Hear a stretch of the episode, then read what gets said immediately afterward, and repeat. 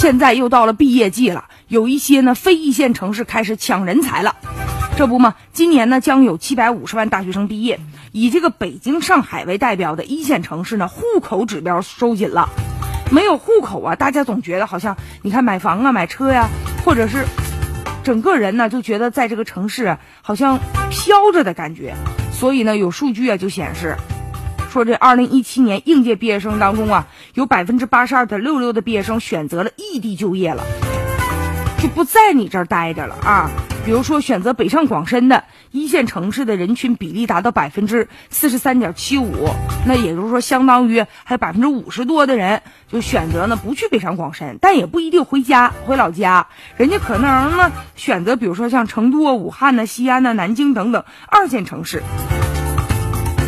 现在很多二线城市开出的条件也挺优厚的，你比如说七月二号那一天，有媒体啊就报道啊说这个成都啊就召开了一个大会。上面呢，就是说要大力的实行推行什么呢？就是先落户口后就业，或者是送户口、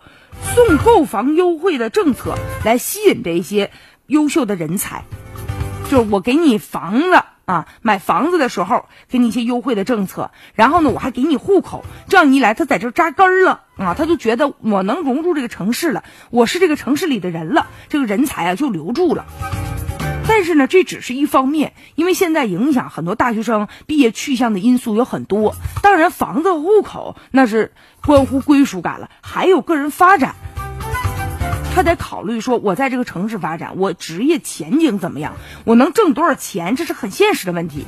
有的大学生不就流传一个这个顺口溜吗？说宁要大成床，不要小成房。现在你看这个一线城市啊，这个房价确实居高不下，生活水平呢确实消费档次也比较高，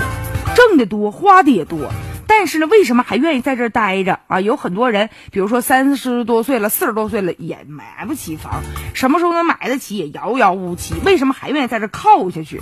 因为很多人都在说说，因为在大城市啊找工作好找，特别像互联网啊、传媒啊、金融等等行业相对比较密集。而且吧，他在招聘的时候，哎，就比较公平。我看你有没有能力。但是你反观有些二三线的城市，可能找工作靠什么呢？靠找人儿，靠关系。这样一来吧，对于有一些大学生来说，我可能我家没有这样的背景，没有这样的资源，我就只能靠自己。那我就宁可上这一线城市，我就耗着去了。所以现在对于这部分人群来说呀，这个二线城市你的诚意够不够？除了说送钱、送房、送户口之外，也要提供一个更加公平的就业的环境，不要过分的看重人情关系。所以说呢，也希望吧，能有一个自由的市场环境啊，相对更加公平，能够吸引呢这个大学生真正的在这个城市扎根儿。